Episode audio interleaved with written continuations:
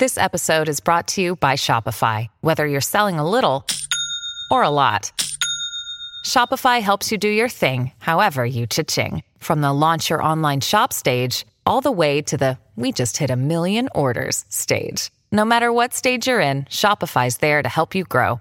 Sign up for a $1 per month trial period at shopify.com slash special offer, all lowercase. That's shopify.com slash special offer. Hola, soy Marcel Barascut y esto es MB Podcast. Espero que les sirva.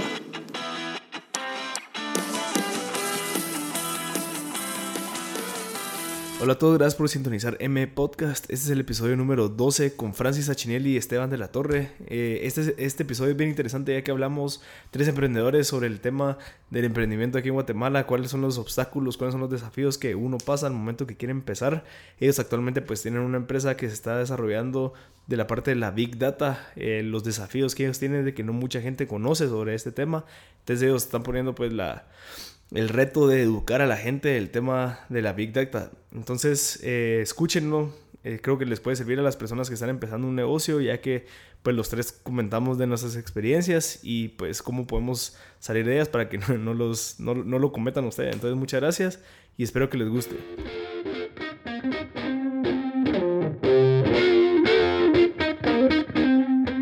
Hola a todos, ya estamos grabando. Francis y Esteban, eh, muchas gracias por estar acá. Eh, vamos a tocar el tema ahorita del emprendimiento, de lo que están haciendo ustedes con la Big Data, cuál es su estrategia a largo plazo. Entonces, por favor, preséntense y así ampliamos el tema de la parte de la educación del Big Data y también la parte de los desafíos que encontramos nosotros los emprendedores en el camino de desarrollar un producto, una idea. Sí, bueno, no, ¿qué onda? Eh, gracias que todo por invitarnos primero. Mi nombre es Francis Sanchinelli, por si no me conocían. Ahí, saludos desde acá. Eh, sí, visión a largo plazo. Hay muchas visiones, creo yo. No tengo una visión personal única. Y ahorita estamos ya en un par de proyectos que seguro vamos a empezar a hablar. Y aquí andamos con el socio. Sí. ¿Qué onda mucha? Eh, mi nombre es Esteban de la Torre y sí, pues aquí estamos tratando de crear una cultura. Más que educación es una cultura y pues gracias por invitarnos para poderte contar un poquito acerca de eso. Va, cuénteme, ¿y qué es lo que está tratando de hacer ahorita con el Big Data? Uy, qué bueno. con el Big Data. Eh, pues la verdad que estamos tratando de meterlo en Guate como, como una parte esencial del crecimiento del país. Eh, tuvimos un, una conferencia hace poco en la que lo que hacíamos era una invitación a, a los jóvenes en sí y, y a la gente a, a, empezar a enterarse como un tema de curiosidad. Porque a veces lo que nos falta es enterarnos de las cosas, nos pasan enfrente y estamos en un mundo donde la información está ahí, disponible y a veces ni siquiera vamos a buscarla para saber qué es. Entonces invitamos a la gente a enterarse de, lo que era Big Data, a que empezaran a, a, empaparse del tema para conocer la definición del Big Data, porque como hablábamos fuera del micrófono, ¿qué es Big Data? No son servidores, no son cosas alienígenas ni, ni chips. Nerds, ¿sí? No, y, y, Big Data tiene un millón de definiciones, algunas un poquito más técnicas que otras pero en sí Big Data es toda esa información y grandes volúmenes de información que están disponibles para que las empecemos a utilizar para generar estrategias, para, para validar estrategias, para ver qué está pasando con, con nuestro negocio, con nuestros sueños. A veces queremos emprender, la Big Data nos podría ayudar a emprender. Eh, y a raíz de la Big Data poder empezar a hacer mil y una aplicaciones. O sea, lo mencionamos en, en su momento, con mucho gusto ahí podemos en, en, algún momento darles un listado de lo que hemos encontrado nosotros de casos de éxito, pero el Big Data, por ejemplo, en temas de medicina, es interesantísimo lo que están haciendo. O sea, hay un caso ahí que los invito a que lo busquen, no tengo el nombre ahorita en la mente, pero el CIO de una empresa famosa, su esposa tenía cáncer y se puso a raíz de Big Data a analizar 10.000 casos anteriores de ese mismo tipo de cáncer, del mismo de tratamiento y a raíz del análisis de Big Data que pudo hacer, logró curar a su esposa. Por pura información que estaba disponible, que tenía, que encontró y se puso de shoot a ver qué lograba hacer para complementar los estudios que estaban haciendo el hospital. Entonces, la Big Data está presente en todos lados, vamos. O sea, medicina, temas comerciales, análisis de ventas, lo que quieras hacer, ahí está la Big Data. Dr. Pepper tiene otro, otro caso famoso de Big Data en la que convirtieron en resumen a sus vendedores en analistas de negocio, como BI Specialist, en vez de solo simples vendedores. en vez de mandarlos con su carpetita, con la clásica ruta de a quién visito, qué le voy a dejar, qué quiere hoy, empezaron a analizar la data de las ventas anteriores que tenían en sus propios sistemas y empezaron a, a, hacer modelos de predicción para poder saber a dónde tenían que ir en específico porque eso ya le tocaba comprar y le sigue a comprar. Interesante. Subieron sus ventas, vamos, o sea, aplicaciones de Big Data lo que se te ocurra. Y digamos, esa Big Data, ¿cómo funciona? O sea, eh, asumo que es por medio de redes sociales, es por medio de nuestras plataformas web que normalmente utilizamos, como la de correo, o cómo funciona. ¿De dónde obtienen esa información que, que, ustedes obtienen por medio de sus herramientas? Bueno, al final eh, el tema del software a veces se queda fuera, porque el software hay bastantes para temas de análisis de Big Data. O sea, ya lo que entra ahí es tema de, de, de business analyst y data science y todo lo que viene detrás pero Big Data es todo lo que tenemos disponible desde lo que hay en Google, lo que hay en Facebook, lo que hay en redes sociales, lo que hay en web, lo que hay mis propios CRM dentro de las empresas, los ERPs. Toda esa información que puede ser a veces estructurada o no estructurada. Un dato, datos estructurados son temas de bases de datos que ya vienen ordenadas, están dando un valor en específico de algo. Pero Big Data o información no estructurada son videos, son fotos, son todas esas cosas que igual están disponibles que igual si yo las analizo me están dando información. O sea, ese es el concepto de Big Data en, en sí en general, es todos los volúmenes grandes de información que están disponibles. Pero ¿cómo puedes analizar una, una imagen o un video? O sea, eso es, es, una persona que lo hace, es un sistema que analiza cómo, cómo funciona. Claro que mencionó persona. eh, no, el tema de personas, al final siempre la persona es lo más importante. Y es algo que queremos nosotros dejar claro en la parte de, de, esta culturización. Sin la persona, la Big Data igual no sería lo que es. Pero, ¿qué funciona? Dependiendo del sistema. ¿Qué quieres hacer? Hay sistemas de OCR que son para lectura, hay cosas que ya están ahí. Hay sistemas que implementas, hasta propios desarrollos in-house, que hacen para poder empezar a, a, leer imágenes, a leer texto, a leer de todo y extraer información cuando no es estructurada la información. Entonces ya lo convertís estructurada. Entonces tenés una foto, hagamos el ejemplo, de algún documento antiguo o una foto de un producto, donde puedes leer el logo, donde puedes leer la fecha de caducidad, donde puedes leer el tema del el número de barras, información calórica y todo eso que traen ciertos productos. Normalmente en la, en la foto no la logras leer. Si vos tenés ya un sistema o un software que lo analice y te lo ordene, ya se convierte en un proceso de inteligencia. Entonces ya pasa de Big Data, la parte de Business Intelligence, a empezar a agarrar toda esa información que no está estructurada, estructurarla y empezar a generar parámetros y temas de, ya de análisis como tal para temas de estrategia. ¿Y ustedes ahorita qué están haciendo con eso? O sea, ¿cuál es su proyecto? Básicamente, tal vez yo adelantarme un poquito a contarte, eh, a mí me pasó un poquito en eso, nosotros estamos en ese proceso de poder educar a las personas a través, digamos, del, del expertise que trae Francis, del tema de Big Data, el tema de digital. Eh, a mí me vendió la idea, o sea, me dijo, existe Big Data. Entonces, yo no la creía al principio, yo decía, Big Data, ¿realmente para qué va a funcionar? Y sobre ese proceso, yo mismo me fui educando y fui creyendo en el producto y fui creyendo que hoy con la Big Data puede hacer muchísimo. Y sobre eso me tocó a mí educar a las personas que estaban cerca de mí porque tampoco creían sobre el tema de la Big Data. Y no sé si Francis lo mencionó, pero la Big Data en tema de estrategia y en tema de uso a nivel mundial lleva apenas dos, tres años de ver el valor real a la Big Data. Entonces lo que nosotros traemos sobre la Big Data y el análisis es eso, el análisis sobre la información que ya existe. No nos inventamos nada, sino que sobre eso ya nosotros, las personas, las que trabajan con nosotros o las que van a estar alrededor nuestro, poder hacer un análisis mucho más real, mucho más concreto y sobre una plataforma mucho más sólida para que las empresas lo utilicen para el bien y no poder salir y decir voy para allá a ver si me va bien, sino que vas para allá porque sabes que para allá tienes que ir. Entonces, yo creo que yo también estoy dentro de ese proceso de, de encontrarle el valor. Ya se lo encontré porque realmente yo soy el que lo vendo, yo soy el que lo trabajo, yo soy el que lo analizo con Francis y con nuestro equipo. Pero sí nos, empezó a dar, sí nos empezamos a dar cuenta que teníamos que crear esa cultura de la Big Data y darle la importancia a la misma, porque si no se la damos hoy como país realmente, de que la debemos de utilizar, siempre vamos a quedar atrás. Mm, Guatemala no lo utiliza. Cuando ya lo están utilizando otros países y lo están utilizando de una forma muy buena y con un valor bastante aceptable para poderlo trabajar y utilizarlo entre las mismas empresas, como dice Francis, lo enganchan con sus CRMs, con sus RPs, con sus propias plataformas de Business Intelligence, porque es tan simple como decir que ahí lo tenés y si no lo utilizas, alguien más lo va a utilizar por vos. Y ahorita ustedes están enfocados en algo más social o realmente es una estrategia para su empresa, porque digamos lo que me están diciendo es de que está tratando de educar a la gente para que Guatemala no se quede atrás, pero realmente eso también es parte de la estrategia o ahorita pues ya vieron la oportunidad de realmente educar a las personas y que sí esto sea algo bueno y beneficioso para, para nosotros. No, y es, sinceramente, ambos dos. O sea, no, no, vamos a venir a, mentirte. Era una parte en la que analizamos por experiencia, por otro la parte del ser humano nunca se pierde nada. Los robots. Sí, porque necesitas a alguien que analice esa información. Exacto. A veces tenés toda la tecnología, pero cuando vos no te topas con la experiencia del momento en específico, no sabes si funciona o no la tecnología. eh, y eso es lo que estamos haciendo. O sea, nos topamos con el tema, te lo mencionábamos también, de que a veces los directores o la gente encargada de tomar las decisiones de, de poder empezar a tomar estos servicios de Big Data y, utilizarla, que existía, no la conocían. Entonces el proceso de venta como empresa se está volviendo más tardado del, del usual, porque realmente aquí entre nos un no rotundo no venía. Porque como no hay conocimiento, no venía un no, no me interesa. Venía un, ah, ok, interesante, mandame una propuesta.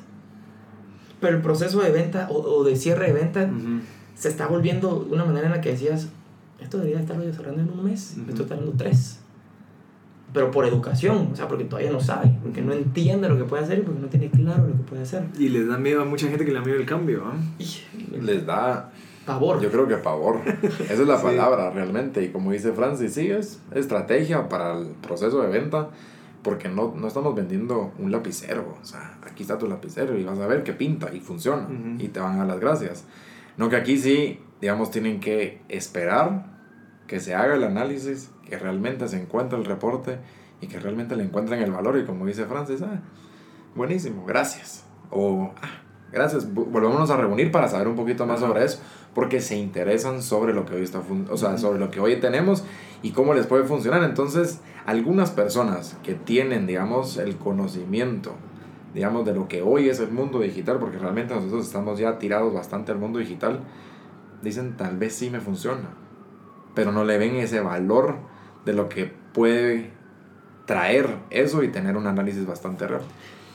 Bueno, y tal vez complementando lo que está diciendo Esteban, aparte de si era uno o dos, te ambos dos, si era tema estratégico, es tema estratégico de, de, de, educar, pero hemos encontrado, como bien te decimos, un tema también de que es, es muy útil para todos, va a ser útil para todos los que lo empiecen a utilizar, no solo nosotros para poder vender productos y, y servicios, es para cualquiera.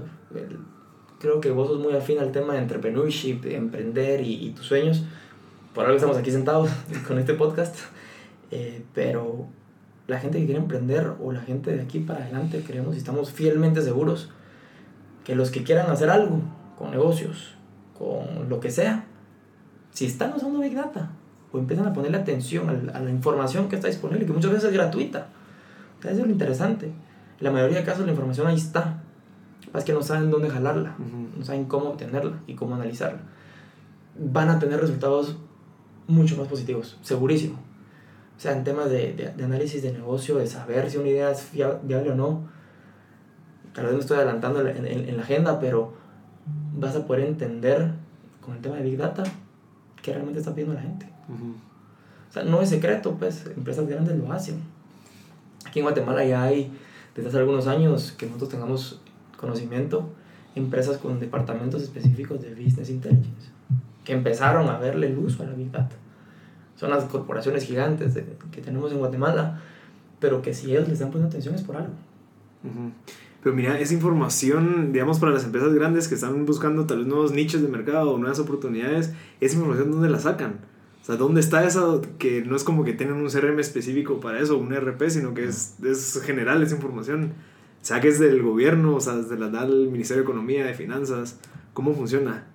Pues mira, yo creo, por lo que sé, porque ahí sí, literalmente casi que, que nos vengan a decir, de aquí sacamos la info, no nos ha pasado, pero sabemos que mucho viene de estudios también que hay disponibles a nivel mundial.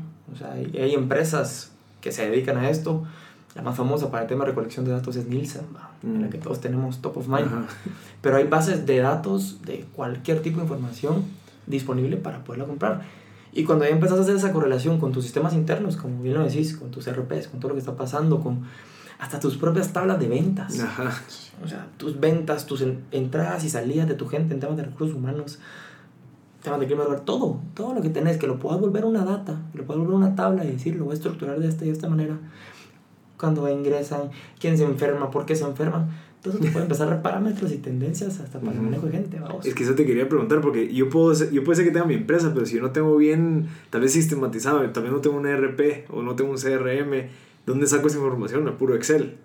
Ah, por Excel. Ajá. Y ustedes hacen esa labor de llegar a la empresa, mire, yo sé que tal vez usted no tiene RP o no tiene CRM, pero ¿cómo hago para, o sea, no sé, tal vez apoyarlos en esa etapa de la... Del, la verdad que nosotros no lo hacemos. O sea, esa, esa parte, como decís, de estructurar datos y, y devolverles eso, información, no lo hacemos. Porque sí, creo que necesitaríamos. Sí, no, y meterse a buscar esa información. Sí, es- y es bien sensible. Peor, peor en países como nosotros nos hemos topado con que también hay un tema como... No sabemos si es confianza, si es temor o si es puramente egoísmo, ¿va? o de que a la gente no le gusta compartir. Porque le tienes que decir, bueno, dame acceso a... Necesito que me enseñes tus ventas, que me enseñes tus compras, tus costos. Que alguien se atreve y te diga, ah, dale.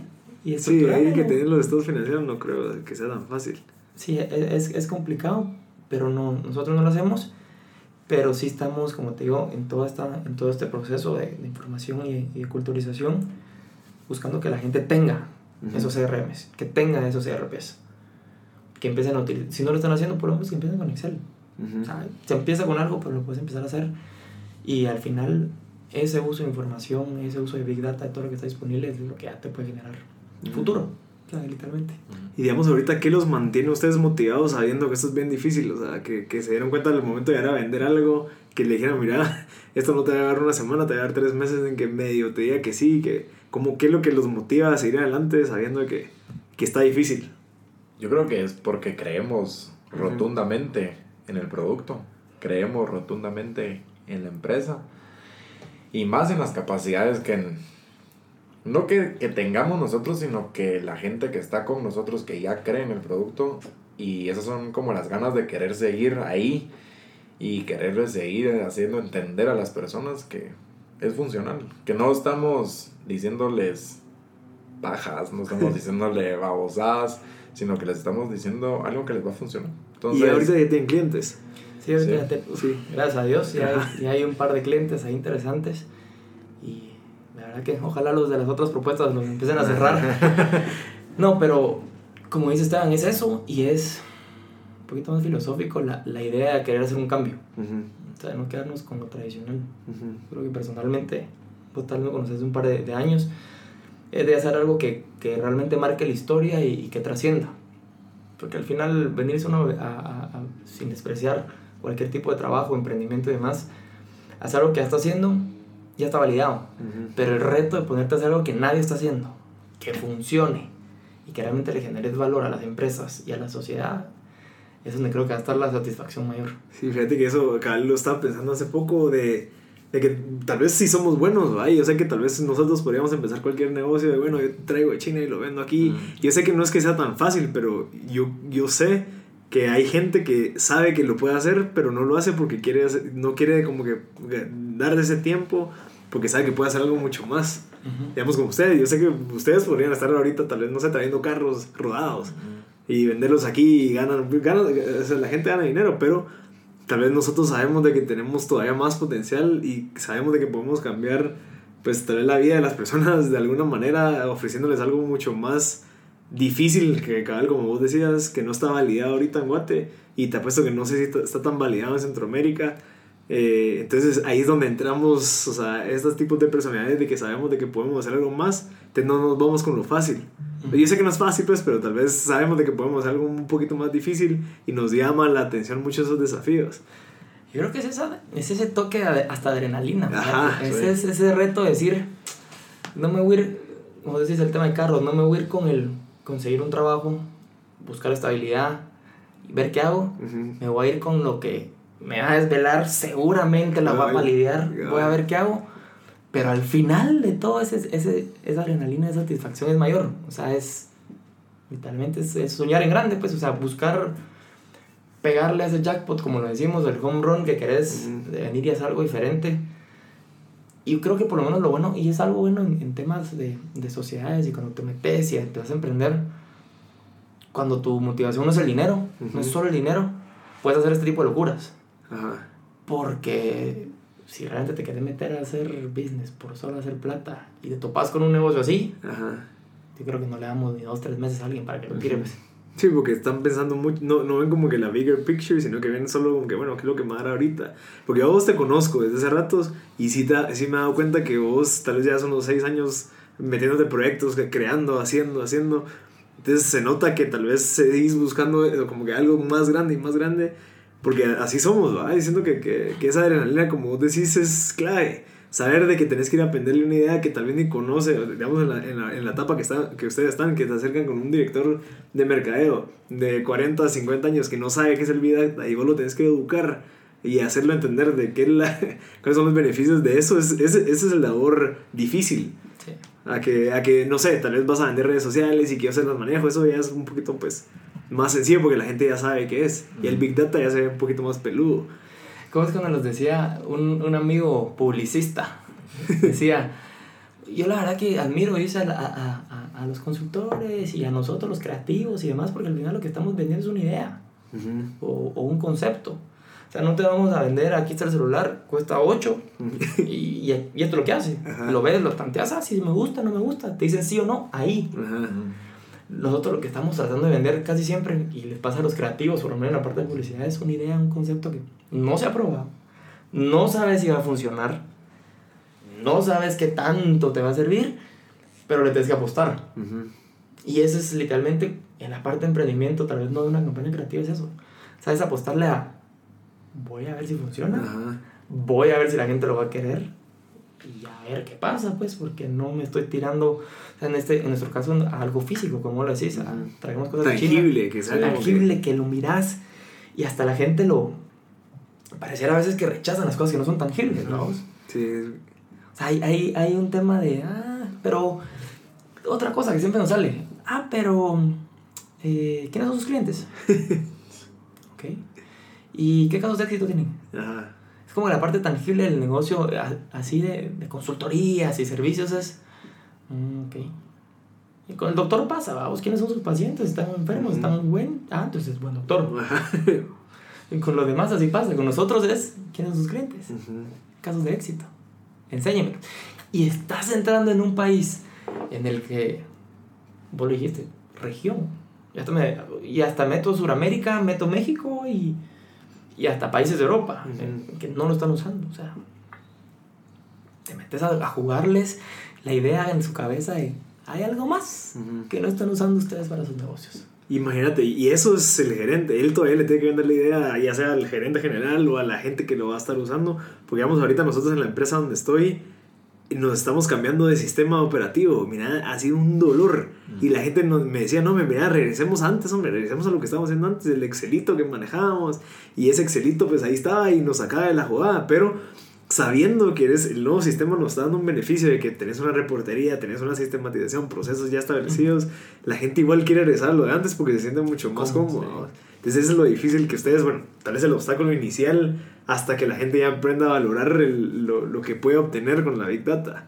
Sí, literalmente vos lo dijiste, ese es el, ese es el obstáculo principal, es que entiendan, que sepan qué puedan hacer, educarlos y que se atrevan. Es que literalmente casi que llamaba atrévanse.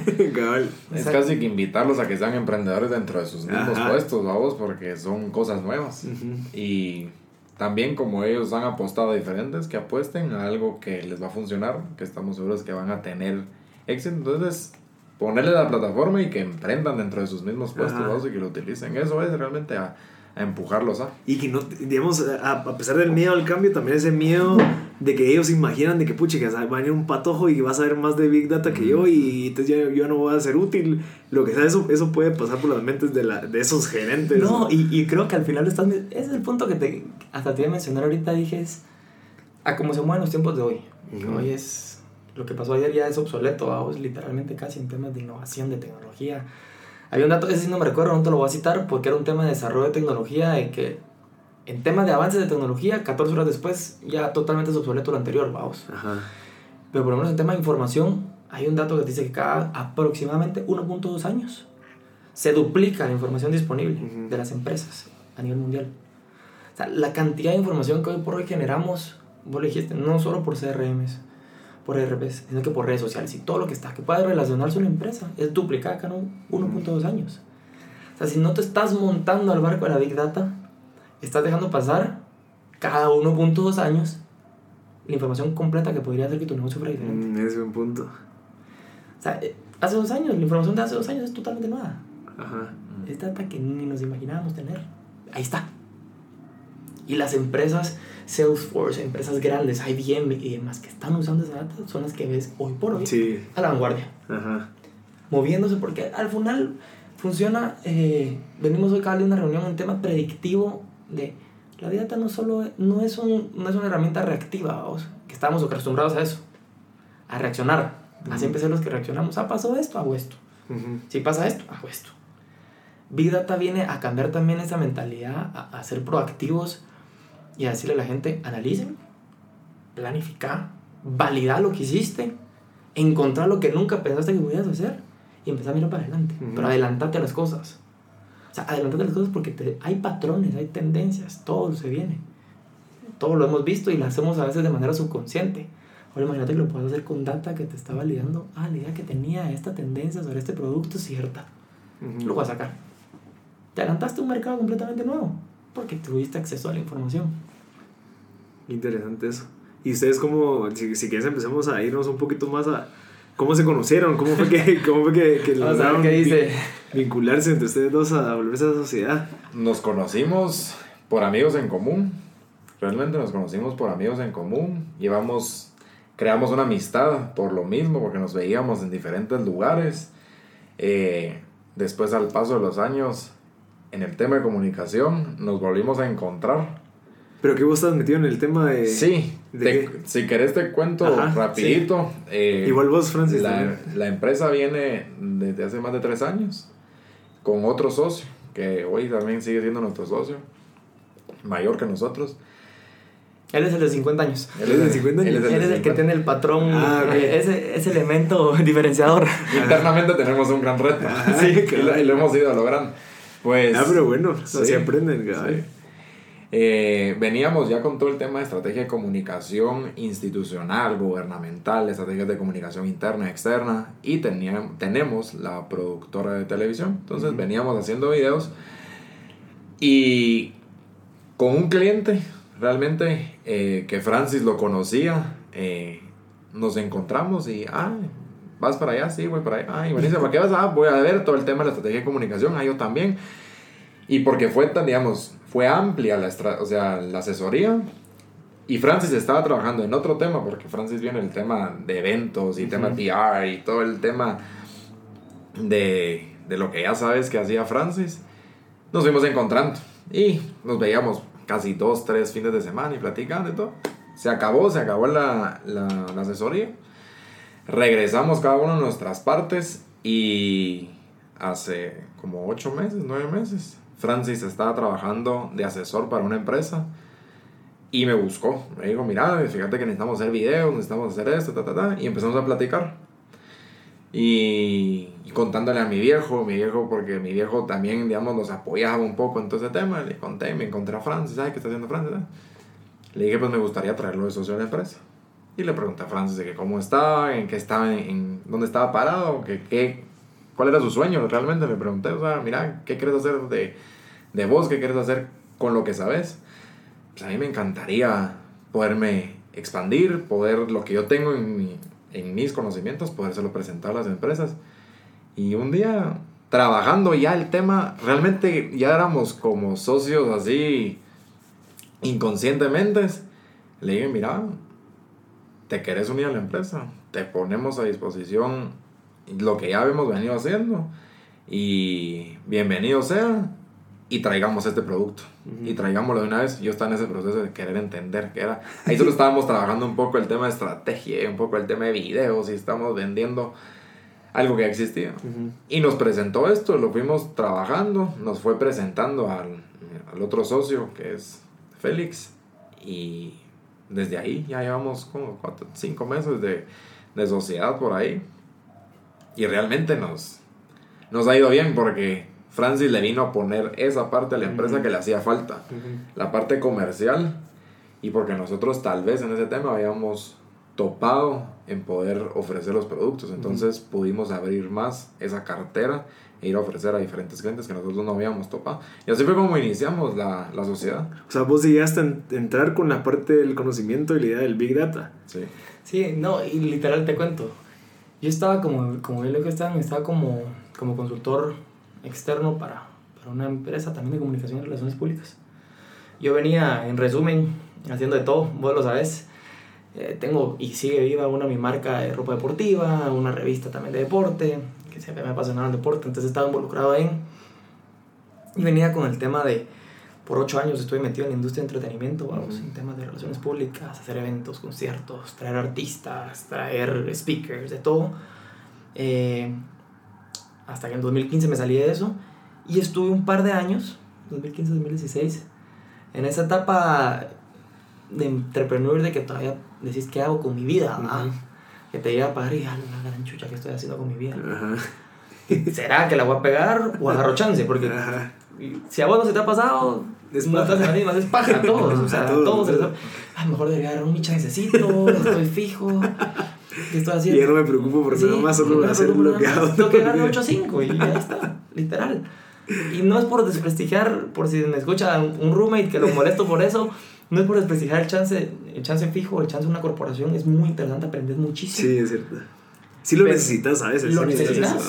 Hay, hay veces que dicen que para emprender te recomiendan primero tenerte un tu chance fijo unos 10 años, capitalizate y después mira cómo emprendes, conociendo la industria en la que trabajaste. Te dicen, vamos.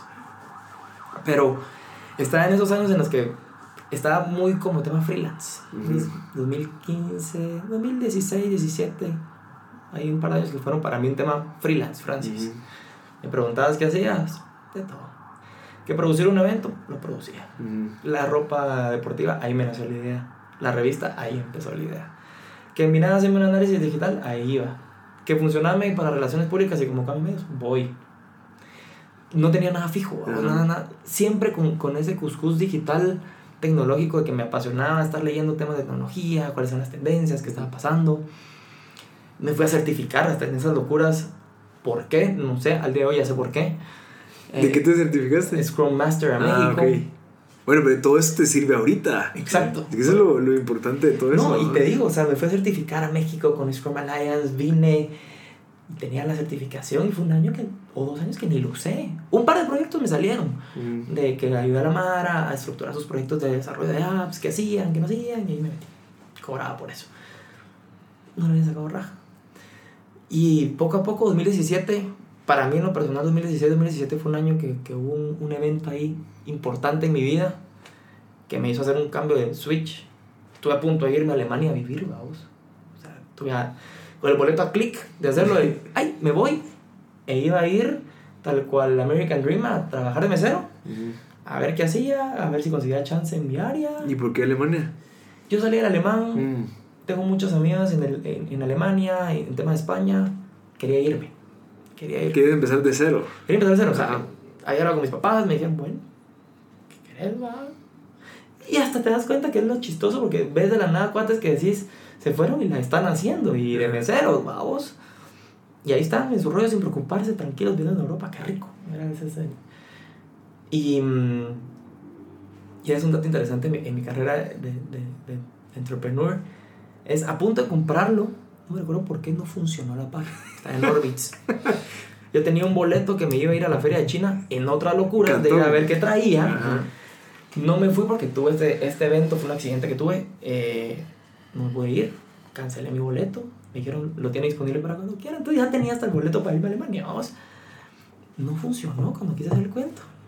Pasó y de forma, la verdad que yo que sí creo en Dios, milagrosa, al día siguiente amanecí con una idea de ¿para qué me voy a ir?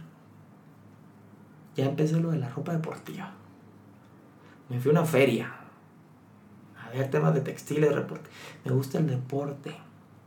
No se vendió mal el primer batch que hice. Idea, pues. Imagina, pues te molesto. Me quedo, güey. Y si no, otra vez la clásica. El... Si no, mira que hago y consigo chance. y me quedé. Fue, eso fue diciembre de 2016. Empezó 2017 y empezó carrera, mi carrera, como te digo, cambio de vida completo, regresar. Yo siempre fui muy deportista, vos, toda mi vida, tenis, foot, metido en el rollo.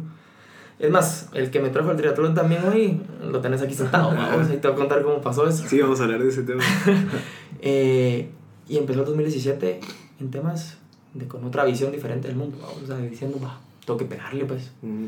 Ya le, le he dedicado 10 años de mi vida desde que me gradué del colegio a tratar, a buscar ser emprendedor. Sigamos en estos. Hay que pegarle. o sea, Ujú. Me puse hasta el límite y dije, bueno, si a los 30, 35 no lo he hecho, ya miro qué hago. No considero. Vos seguís a Gary Vaynerchuk, te lo hice. Sí. Pegale hasta los 30, busca lo que querás, mira qué haces. Si después de los 30 no has logrado encontrar algo que te apasione y que realmente vas en buen camino, empieza a buscar otras, otras opciones. Pero antes, no tiene nada de malo estar intentando, intentando, intentando hasta hacerlo. ¿Y fue en qué? Mayo que empezamos en la parte deportiva juntos. No, antes, en febrero. Febrero de Febrero. 2017.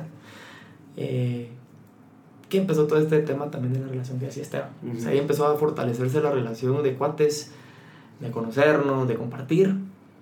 Y llegamos a lo que ya te contó Esteban, Ujú. que por eso me fui atrás para no contar la misma historia.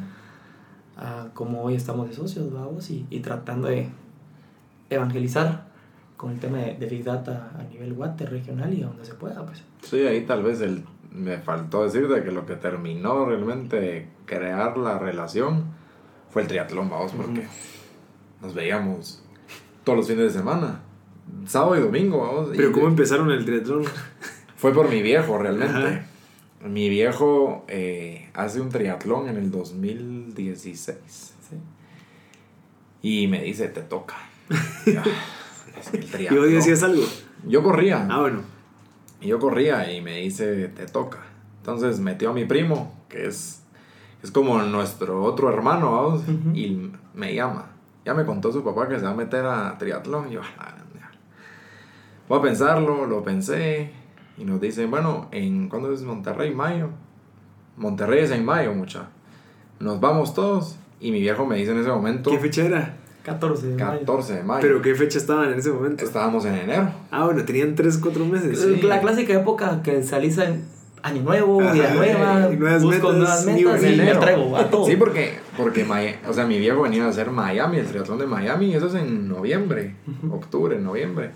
Entonces llevaron esos mesecitos de tratarme de convencer, y mi viejo me dice, puede ser mi último, porque mi viejo tiene siete operaciones de rodilla, Ujú. y pues ahorita andan viendo qué hacer con su rodilla, y me dice, yo creo que es el último, y me encantaría hacerlo contigo. Pues, ahí me pegó. Ni modo, ahí te tocó. Entonces, eh, y me dice, me compré otra bici, te dejo esta. Ay, o sea, fue una presión completa. todo. Te- vamos, a, vamos a pedalear, va, buenísimo, vamos a pedalear. Y con otro mi cuate que corría conmigo, le digo, ¿te animas a hacer triatlón? Mayo, Monterrey, nos vamos. Vamos, pues, me dice. ¿Esperabas que te dijera que no? ¿qué? Y me dice, estoy hablando con Francis. Casualmente estoy hablando con Francis porque estaba viendo todo el tema de la ropa de, de Steve. Y, y le escribo a Francis. Ya me contaron que tenías a Monterrey al, al triatlón. Yo- Llevamos, llevamos varios meses de no, de no platicar. O sea, varios meses de no platicar. Me dice, al día siguiente me manda el screenshot. Ya me inscribí. Llega mi primito a mi casa. Porque nosotros eh, cenamos todos los martes con mis abuelos. Y mi primo se había descuidado. Le había, le habían, ya no le importaba la U. eh, Se había engordado. Le digo, bueno, entonces vamos a tri- nos vamos a Monterrey. No, que yo no, que estoy gordo, que no me atrevo, no sé qué. Al día siguiente me manda que se había inscrito a vos. Entonces creé un grupo, creé un grupo inconscientemente. Que dije, "Ah, pues, chica, entonces vámonos, pues, o sea, ya tocó y al siguiente fin de semana salimos en cicle. Francis me dice, ya me compré cicle. Chivo me dice por el otro lado, ya me compré cicle. Ay, vámonos, nos fuimos en cicle. En fin, por convencimiento de mi viejo, terminé convenciendo a, a Francis, a mi primo y a, y a Chivo y, y creamos ese grupo virguísimo, de huevísimo, que nos veíamos todos los fines de semana. Y ahí fue cuando... Y es sano, ¿no? Muchas- y ahora ya somos nueve, grupo. Somos nueve. Y ahí fue cuando terminamos de, de validar ya la sociedad. Mi viejo, digamos, siempre nos ha apoyado en, el, en, el, en la empresa que, que estamos hoy. Y platicando con Francis, y, y ahí fue cuando me dijo, puta, yo creo que Francis es la pieza, digamos, que les hace falta ahí en la oficina. Entonces, De alguien comercial. alguien comercial, alguien que, que tenga esa, esa gana, que tenga ganas de crecer, ese tema de PR que, que ustedes lo dejaron de hacer, o sea, les, yo creo que les toca buscar algo más. Trae, tráetelo, ofrécele, ve que puedes trabajar con él porque es ahí donde van a, a poderse expandir y poder crecer la empresa. Y así fue como terminó creciendo el tema de, de la relación y la sociedad que hoy tenemos. ¿no? Y ahorita que llevan, ¿qué? Como cuatro meses, cinco meses. Cinco meses, Cinco cinco meses. meses. ¿Qué, qué creen que son las cualidades necesarias para alguien que, que está buscando un socio?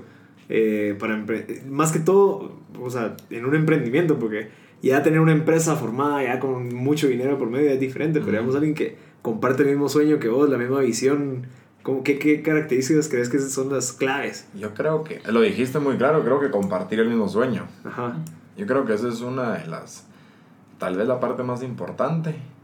Y creo que encontrar objetivos y no siempre darse la razón uno al otro. Creo que eso es lo más importante. Si te das siempre la razón, va, sí, Sí. vamos, va, está bueno. Pero si ya realmente discutís y realmente vas a ver que eso no, no va a funcionar, porque Debatís, ir, o va, sea, debatir. debatir para si, llegar lo- algo. si, si logras llegar a ese punto donde vos podés debatir con tus, con tus propios socios, creo que eso es importantísimo, porque es donde vos le encontrás soluciones a los problemas, vos, Que sea objetivo. que sea objetivo, Ajá. que realmente tenga nuevas ideas, Ajá. que, que venga con cosas nuevas, que proponga, que impulse, que cuando no querés, que te empuje. Porque hay momentos, bueno, vos lo sabes, que en el, en el emprendimiento hay momentos donde vos decís, ya no quiero. sí. Pero necesitas a alguien que te empuje a vos y, no hombre, aquí vamos, estamos en esto, nos metimos y vamos para adelante a vos. Porque siempre lo hablamos con Francis, nunca nadie dijo que esto era fácil. Sí, ¿a si no todos lo harían. Si no todos lo harían. Es Ser clave. emprendedor. No, y literalmente complementando lo que aquel dice, lo que dicen de que la sociedad es un matrimonio, tal cual. Es un matrimonio. O sea, hasta nos friegan, vamos, de Sí. que pasamos todo el santo día juntos. Nuestras propias novias nos dicen, ya, suéltense. o sea, ¿qué, ¿qué ondas? Pero es un matrimonio y más que verlo en el sentido morboso que a veces la gente lo siente, es en el sentido de, como lo dice Stan, te vas a sacar la madre. Va a pasar. O sea, van a haber días en el que vas a decir no, o porque no hiciste, o porque se te olvidó, o solo era lo único que te tocaba, o que pasó, Ujú. porque va a pasar.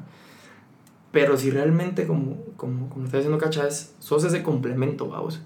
Cuando el otro está arriba, vos tenés que estar arriba. Pero si el otro está abajo y vos te vas para abajo, no va a pasar, vamos.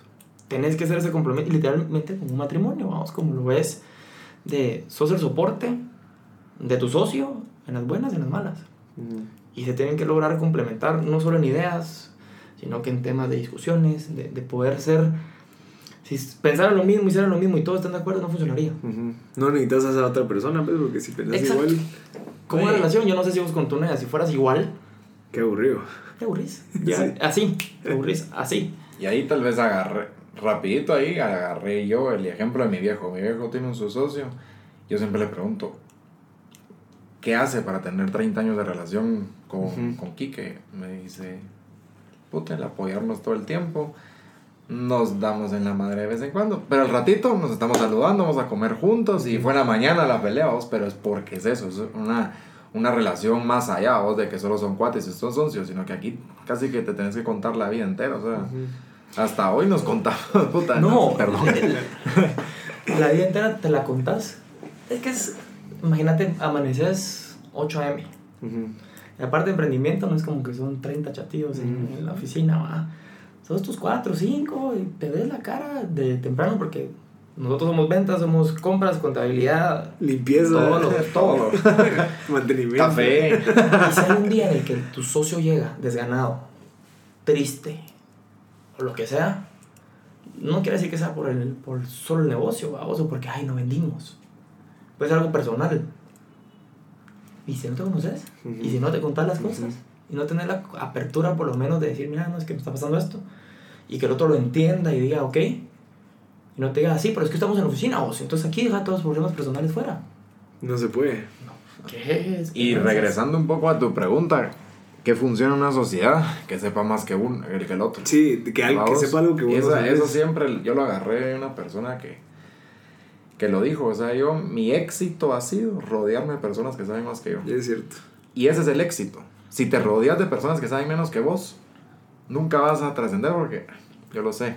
Ajá. No me lo digas que yo lo sé, sino que te rodeas de personas que saben mucho más que vos, vas a lograr cosas mucho más grandes. Pero entonces eso viene, uy, mucho antes, el aceptar que no sabes todo. O Sí. ser humilde, decir, no, yo, o sea, yo sé que yo no sé de finanzas. Entonces necesito un cuate que sea el mejor, Total. sabiendo, de que eso, eso pasa mucho, digamos, incluso hasta, hasta en relaciones personales, gente que conoces bien cerca, de que les da miedo contar a alguien más pilas que uno, porque dice, pucha, que ese cuate tal vez me va a hacer mala, mala no sé, mala movida, o como Sí. sabe más que yo, y yo quiero como soy el dueño, no quiero que sepan más que yo, ¿vamos? pero realmente si vos pensás más a largo plazo, dices, bueno, yo voy a poder delegarle a esa persona lo que yo no sé, así me enfoco en lo que realmente yo conozco, que tal vez ustedes hicieron eso, o sea, vos encargate de la parte comercial, asumo que vos ves la parte administrativa, Está más, Digamos, creo que por áreas de negocio. de Es negocio. negocio.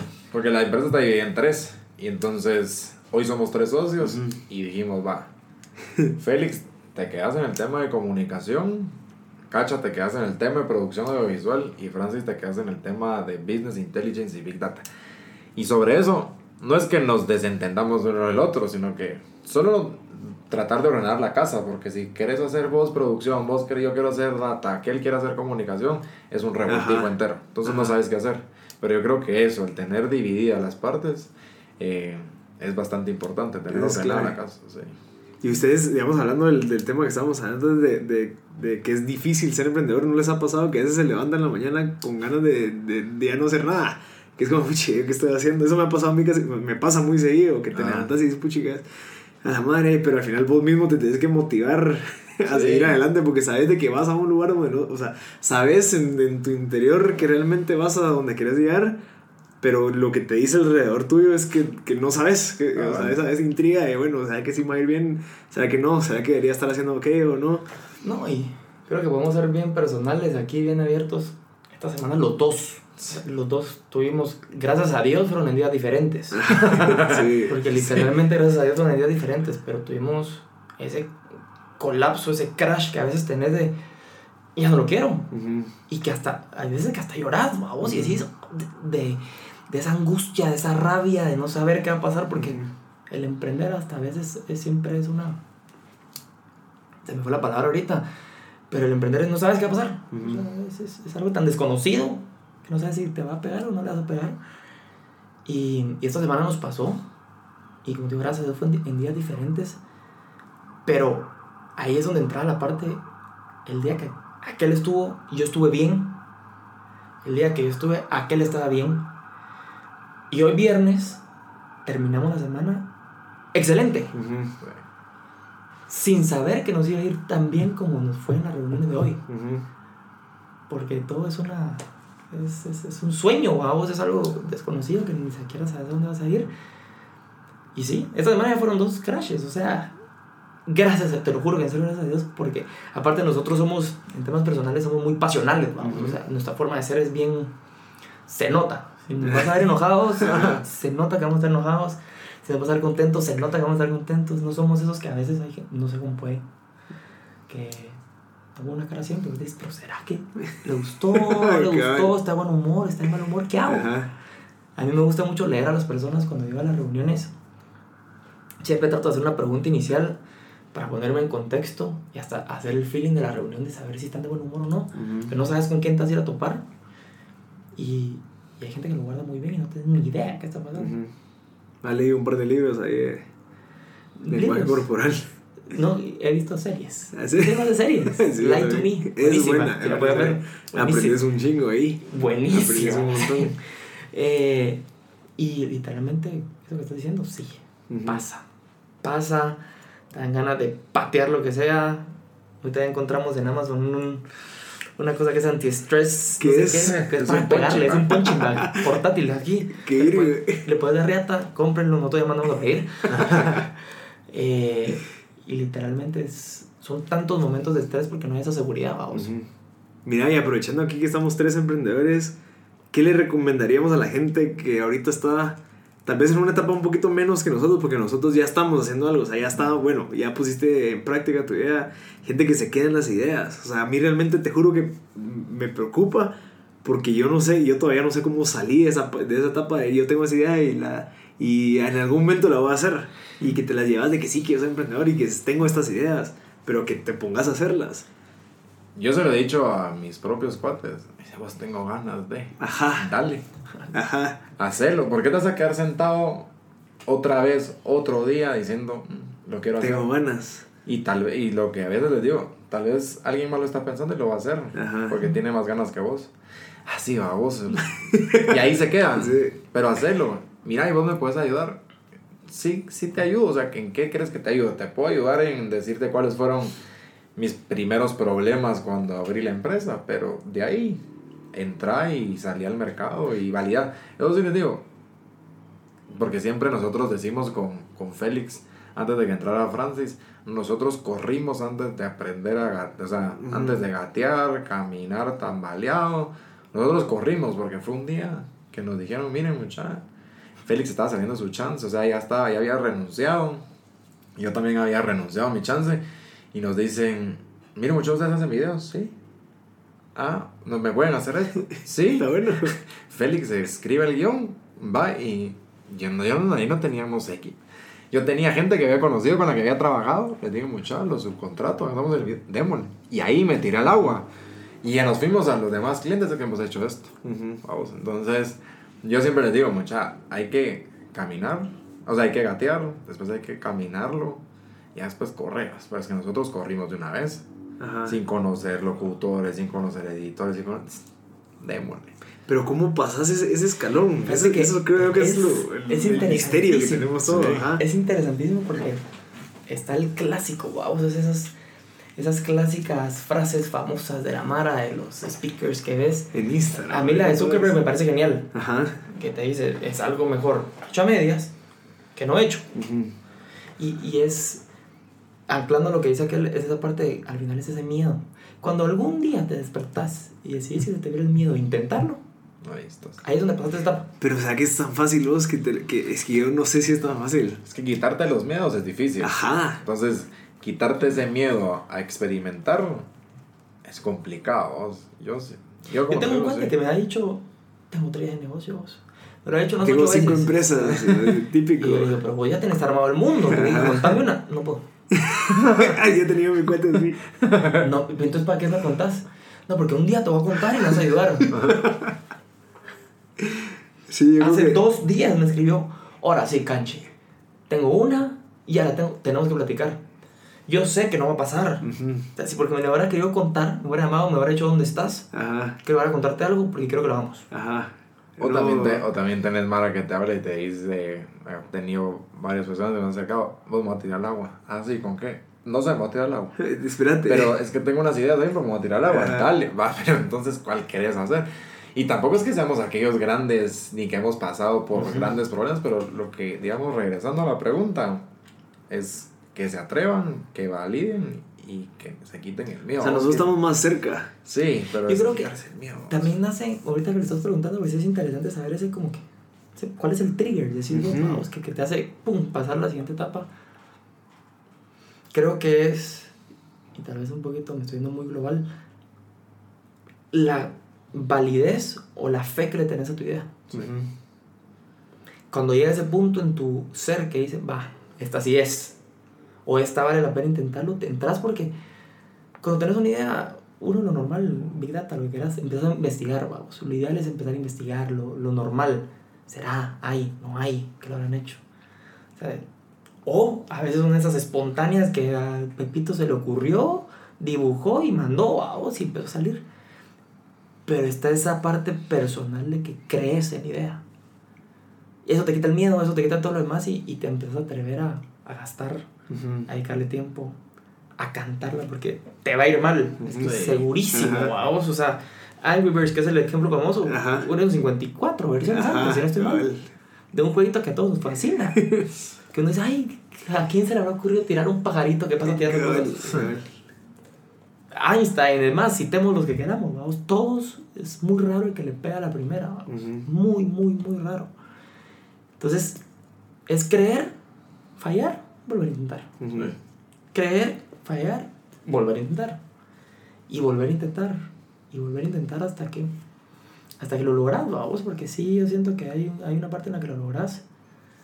No hay no hay un manual, eso sería lo interesante, tratando de darle a lo que estás que diga cómo pasar de etapa A a etapa B en emprendimiento. Ay.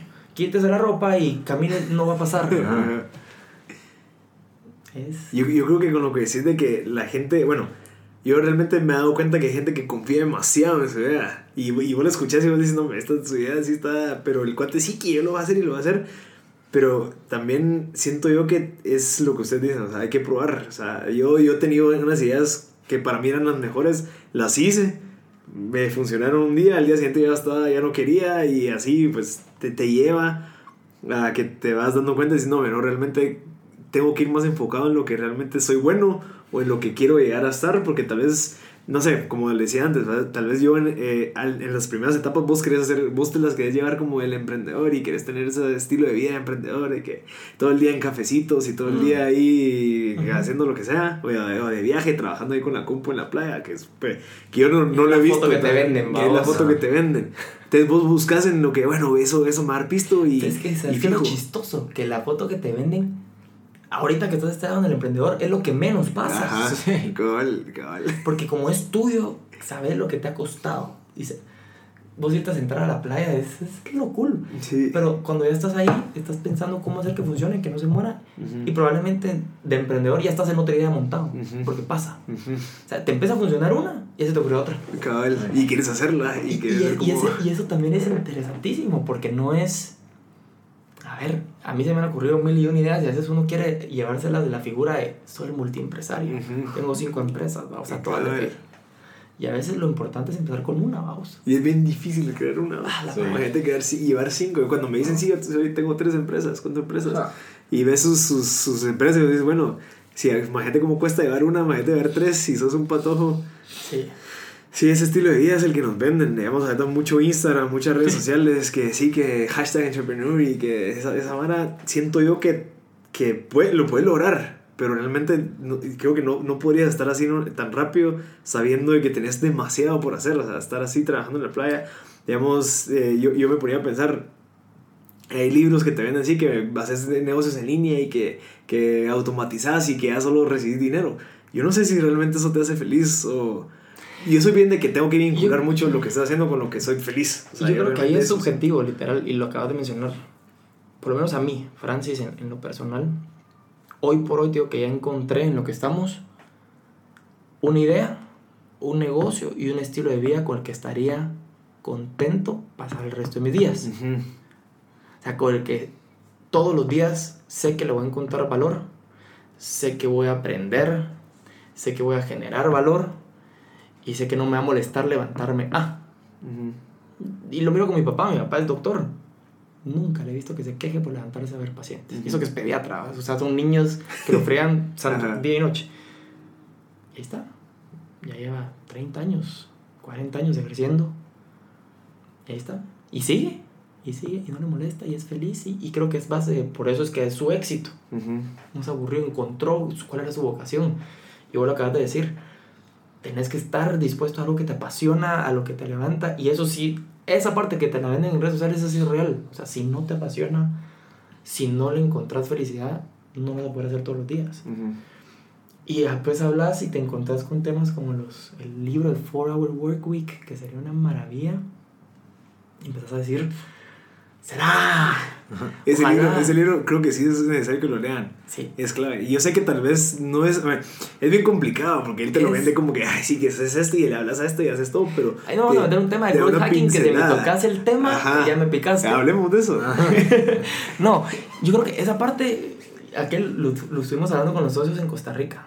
Toda esa parte de growth hacking, anclándolo a esto, también creo yo, a mí Francis en lo personal, que es importantísimo. Porque, y hasta te empezamos a citar, esta creo que fue la esposa de Zuckerberg que dice, de las cinco cosas de la vida puedes hacer tres, escoge. Familia, amigos, trabajo, deporte, iglesia. Creo que esos eran los cinco temas. Escoge tres. Realmente que quieras hacer todo no va a poder porque el tiempo no te lo da. Vamos.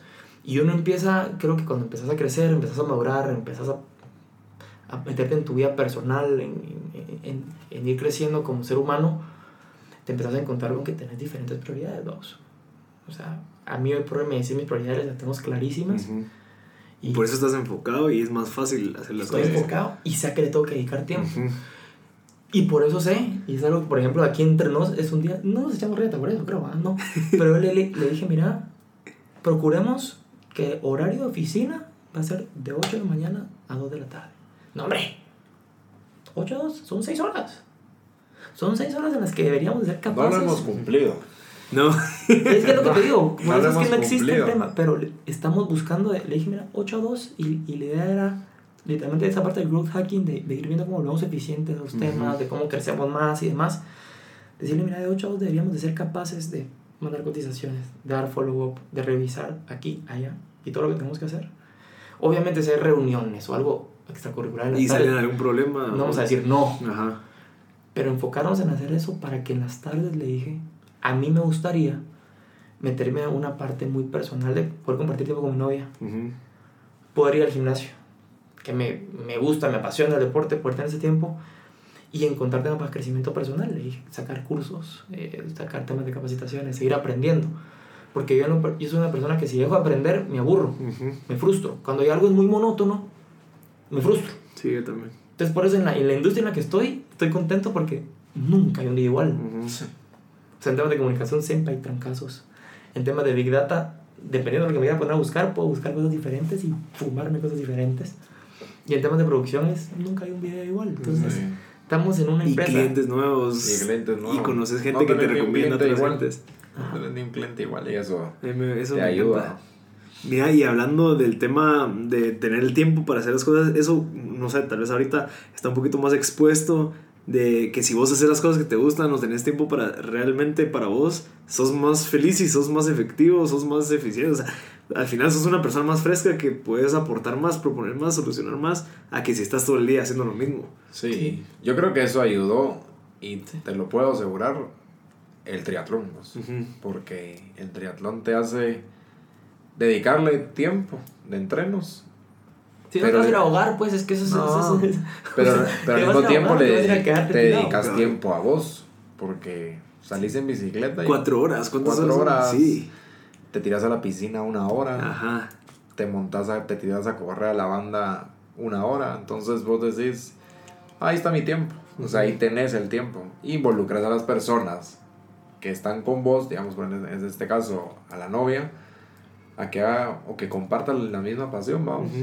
Y entonces en esos procesos estás y ahí con donde logras compartir, digamos, entre trabajo, vida, familia y todo, lo tratas de, de meter donde vos estás. Sí, y, y si, no lo, si no lo metes, temas de efectividad, que es lo que estás tocando, sí, hacer lo que te gusta, agregarle ese toque, como te digo, compartir con tu familia, te relaja, o sea, estar uno metido es otro roomie, perdón, al otro roomie, eh, temas de work, esa manera que le dicen workaholics, vamos, de que están 7 a.m. a 11 de la noche, llegan, cenan, se vuelven a dormir y el día siguiente igual. Por mucho que sean muchas cosas variables en el trabajo, en el día a día, si no tenés ese tu tiempo personal, estoy seguro que va a haber estadísticas, vamos, que te dicen qué tan eficiente sos. O sea, se podría hacer. No creo a menos de que seas un doctor neurocirujano con el 100% de las cirugías terminales, donde no haya algo que puedas no hacerlo en un día. Cabal. O sea, si te ordenas bien, creo que hablamos, esas seis horas deberían de ser suficientemente suficientes para hacer lo que tienes que hacer, para crear, para que en la tarde tu mente esté relajada y empeces a pensar qué podríamos hacer mañana que le va a agregar valor a mi negocio ¿Qué podríamos hacer mañana para quedar mejor con este cliente? Porque no estás pensando en, en, lo que hiciste. Hasta le meto a Scrum Master. entregables. O sea, cómo te ordenas de tal manera en el que vas chequeando, hice esto, hice esto, hice esto, perfecto, te sentís satisfecho. Y cómo puedes tener la mente relajada para pensar cómo mejorar, vamos. Estás siempre pensando con cosas pendientes de que no has terminado nada, de que tengo que trabajar más porque si trabajo más voy a generar más y si te genero más me va a ir bien. Tu mente nunca está en paz. Pajas. Pajas. O sea, es, es, Te vas a quedar en un momento, o sea, hay mucha gente que trabaja que piensa así, que por no... Hay, hay un, hay un dicho en Virgo que era un cuate que estaba cortando árboles y que, los, que el cuate paraba cierta cantidad de tiempo para afilar su hacha, porque si seguía haciendo lo mismo, no, iba a ser, no, no iba a ser efectivo porque se le iba a caer el filo. Entonces es lo mismo, o sea, vos tenés que tener, tomarte tu tiempo, no sé, leer un buen libro, educarte, meterte un nuevo curso, hablar con personas súper interesantes, digamos, eso me gusta de, esta, de este podcast. Es una excusa, para mí es una excusa para platicar gente como ustedes, vamos a jalarlos y decir, mucha, tengo una excusa para jalarlos, invitarlos, mucha, grabémoslo. Ajá. Y estas conversaciones, créeme lo que sirven. Y a mí me, me dan un montón de valor y me da la oportunidad de pues pasar una tarde y decir, bueno, aprendí. O sea, pucha, de Francis aprendí esto, de Esteban aprendí aquello. Y lo puedes replicar, se lo puedes decir a la- a las demás personas. Entonces es necesario esos tiempos. No, no solo estar buscando tal vez lo, lo, lo cortoplacista, de, bueno, no sé, si me quedo trabajando y sigo haciendo esto y logro conseguir más clientes, pero pues así sí siento que va muy relacionado. Entonces, si quieres concluyamos, las personas que están ahorita queriendo emprender, prioridades, realmente tomarse el tiempo para, para educarse, pensar bien, eh, probar, echar punta, fallar. Y yo creo que mucha mano, digamos, ahorita con toda la, la moda del emprendimiento, son, es, es mucho joven. Sí. Y siento que los jóvenes ahorita tienen la oportunidad hasta cierta edad de poder arriesgarse. Creo que mientras más grandes se van volviendo, es más difícil arriesgarse porque el riesgo es mayor. O sea, puede ser de que yo me case. Entonces ya... una responsabilidad. Ajá, más responsable. Entonces ya si me caso y me meto a hacer un negocio, pucha, después de que fallo, pero pucha, ya me enganché la casa o tengo un hijo y no puedo sacarlo del colegio. O sea, siento yo que tenemos la oportunidad ahorita por la edad, tal vez ahorita, no sé, yo sé que yo ahorita quiebro o ya no paro de recibir dinero, bueno, me voy a vivir con mis papás otra vez. Y ese es mi problema. Ya yo veo cómo hago para salir, pero si ya tengo un hijo que está metido en el colegio o tengo que mantener una familia, ya es mucho más complicado. Entonces hay que aprovechar el tiempo. Yo creo que es de probar. O sea, yo creo que para mí es tirarte al agua. Eh, digamos, yo, yo he hecho algo. Digamos, el año pasado yo me metí a los bomberos voluntarios. Y si yo no hubiera publicado que me iba a meter los bomberos voluntarios, No, tal sí. vez me, me hubiera, me hubiera dado por vencido. Ok. Porque es un año entero, todos los fines de semana echando punta. Y la gente me preguntaba, cara, ¿vos cómo vas? ¿Cómo vas? Entonces, si vos no te hubieras comprometido con la gente, tal vez hubiera sido más fácil, ah, bueno, me voy a ir y que nadie se entere, que nada. Pero cuando me comprometí, me hizo echar punta. ¿vos? Entonces, una vez terminas algo tan grande, vos dices, bueno, sí puedo. Y lo quiero volver a hacer, entonces me quiero volver a meter a otra cosa tenazuda que me haga sentir esa adrenalina. ¿vos? Sí. Sí, yo tal vez si me, da- si me das chance, tal vez en, Tenés un minuto, en, en conclusión, en conclusión de todo esto, el tema del emprendedor y cómo tal vez empujar a los que están pensando en emprender. Lo hemos, lo hemos, lo hemos hablado con Fran, ojalá hubiéramos vivido en la, en la etapa de nuestros viejos, qué tanta oportunidad que había. Esta es una nueva oportunidad, estamos en una nueva revolución, Sí. vamos, entonces esta revolución es la misma que vivieron nuestros viejos hace muchos años, nosotros la estamos viviendo ahorita y Ajá. nuestros hijos van a decir, Lo mismo. vivido en la, en, la, en, la, en, la, en la que estuvieron nuestros viejos, vamos. Entonces, creo que es- estamos en un mundo, ahorita estamos en una etapa de oportunidad y que tal vez no se asusten, tal vez necesita más la persona que va a emprender, pero las oportunidades ahí están. Sí, es de, es de encontrarlas, pero también tomarse el tiempo de De buscarlas. ¿no? buscarlas. Y identificarlas, porque si estás pensando en otra cosa totalmente diferente todo el día o Sí. desenfocado, obvio, no vas a decir, no, es que no hay, no hay oportunidades o, o no, ese en el mercado ya está saturado. Entonces, como que también tu educación y tu, como que realmente identificarte que vos, o sea, no sé, esa, esa, esa necesidad tuya de querer emprender o pues lograr algo, ¿ah? No, y, y si te puedo decir, tal vez yo, complementando los cierres, creo que al final lo que a mí me gustaría invitar a la gente es a, a que siempre sean curiosos, vamos. Que, no, que no sean acomodados, a, a que sean curiosos en... Dejemos Big Data, vale la pena mencionarlo, pero infórmense, infórmense, quieren emprender en algo, hay, o sea, hay información, no, no todo es inventarse el agua azucarada, pues, o sea, no todo tiene que ser eso. A veces dicen el tema de la innovación, ser que innova sobre algo que ya existe, y es innovación, vamos. O sea, entonces vale la pena atreverse a ser siempre curioso. No hay que dejar nunca de ser, ni con las novias, ni en el trabajo, ni nada. a, a tratar uno siempre ser curioso, de buscar nuevas cosas, de aprender, de crecer todos los días. Yo tengo un tatuaje que, que, que dice pensar con el corazón y, y ser mejor. Para mí es todos los días tengo que tratar de ser la mejor versión de mí mismo. O sea, ayer fui por algo malo, la tengo que mejorar. Sea en el trabajo, sea en donde sea. Y, y que busquemos que, que Guatemala en sí, Guatemala tiene un potencial, como ese dice el dicho de pueblo chico, infierno grande, que Guatemala sea un país chico, grandes empresarios, grandes soñadores y grandes personas que se atreven a hacer las cosas diferentes, vamos, o sea, no tenemos que ser un gran país para poder hacer cosas que realmente generen impacto. yo, yo, creo que voy muy de acuerdo con lo, lo de ser curioso y aprender. Me ha pasado, o sea, te metes a investigar de algo y esa vaina te, te lleva a otro mundo que vos no sabías y, y te das cuenta, pucha, que es de aquí y de ahí sacas otra cosa y te va expandiendo en tu mente. A vos no te quedas en el mismo cuadrado o burbujita que veías antes y eso te hace, pues, no sabes, siempre estar investigando. Y eso me lleva a mi otra pregunta. Si, si quieren, para terminar, ¿qué recursos utilizan ustedes? ¿Dónde, ¿Dónde buscan su información? O sea, ¿dónde se mantienen? ¿Dónde conseguís vos tu información de Big Data? ¿Dónde, dónde no sé, dónde, dónde encuentran eso? Yo creo que nuestra información o... O tu curiosidad, ¿a dónde, ¿a dónde te vas a meter cuando estás curioso de algo? me meto realmente a investigar sobre lo que estoy. O sea, me pongo a buscar, me pongo a leer. A mí no me gustaba leer realmente. Y me, ahora me recomiendan libros. Y me pongo a leer libros que digo, ah, eso sí me va a funcionar. Vamos, ahorita estoy leyendo uno. Entonces, sobre eso yo me voy y trato de aplicarlo a mi vida. Entonces, yo creo que me meto a leer, me meto a investigar, me meto a escuchar videos. Yo no soy tanto como Francis de meterme a capacitar y todo eso, porque yo no soy tan constante en el tema de meterme a capacitar online. Pero Francis me ha ido empujando a que lo haga porque lo necesitamos. Entonces mi curiosidad me lleva a buscar más allá, a buscar casos de éxitos en el tema de lo que yo estoy, que han hecho, dónde se han tropezado. Y tal vez no usarlo acá, vamos. Entonces, si ya leí, ya vi que les pasó y son, son exitosos, creo que debo sí. tomar un ejemplo. Entonces, a eso me lleva la curiosidad, buscar y estar leyendo y encontrando todo el tiempo algo nuevo. A mí los videos de la gente exitosa me gusta. Sí. Me, me, encanta, a mí no sé por qué me encanta, me intriga eh, ver videos del estilo de vida de la Mara que es exitosa. ¿Qué es lo que hace? Yo me meto a ver, eh, bueno, hay gente súper exitosa que lo primero que hace al levantarse es meditar, vamos.